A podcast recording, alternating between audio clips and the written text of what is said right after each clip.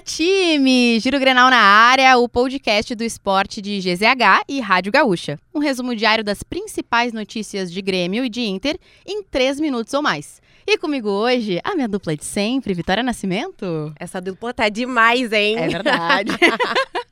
Bora falar então nessa segunda-feira, 27 de fevereiro de 2023, sobre a dupla Grenal, na semana de Grenal. Vamos lá. Então vamos começar com o Grêmio, né? Os ingressos pro Grenal 438 começaram a ser vendidos na tarde dessa segunda. O primeiro clássico do ano será disputado a partir das 8 horas da noite do domingo na Arena. Os sócios torcedores do Grêmio já podem comprar os ingressos pelo site da Arena e as vendas online serão liberadas para o público geral apenas na terça, a partir das 14 horas. Mas antes do Grenal, o Grêmio tem compromisso contra o Campinense pela Copa do Brasil. O time realizou o último treino antes da viagem a Brasília com portões fechados. O técnico Renato Portaluppi manteve o mistério sobre o time que iniciará a partida.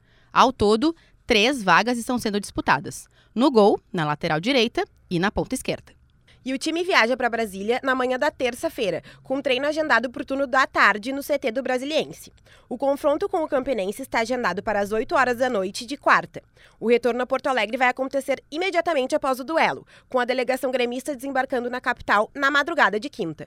O Renato Portaluppi terá só dois treinos para formatar o time que receberá o rival na Arena, na sexta e no sábado. Falando em rival, agora vamos falar do Inter, né? Pro Grenal, Mano Menezes terá o retorno de dois titulares absolutos, René e Vitão.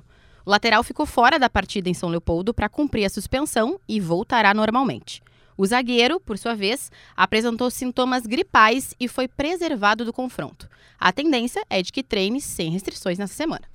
E as outras duas novidades são contratações feitas pelo clube na janela de transferências. Luiz Adriano e Nico Hernandes já estavam treinando antes de desembarcar em Porto Alegre e estão em condições de atuar.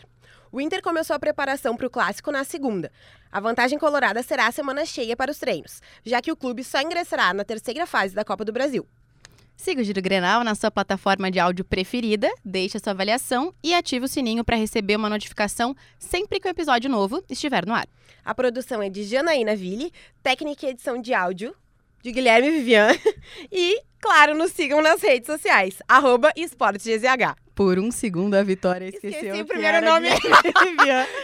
Primeiro nome, é só Eu- Vivian pra mim. Eu achei sensacional, mas sempre reiterando, né? Porque a gente gosta de reafirmar aqui e vender muito bem o nosso peixe. Não, esque- não esqueçam de nos seguir em todas as redes sociais: TikTok, Facebook, Twitter, a gente tá em todos os lugares. Nos acompanhem lá. E agora, uma notícia que vem acompanhada so- de uma forma sonora de um você está demitido. É, é isso mais ou menos, né?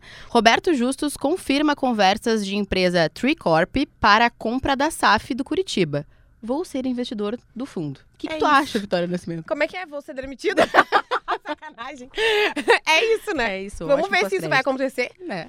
Aguardar os próximos capítulos. Perfeito.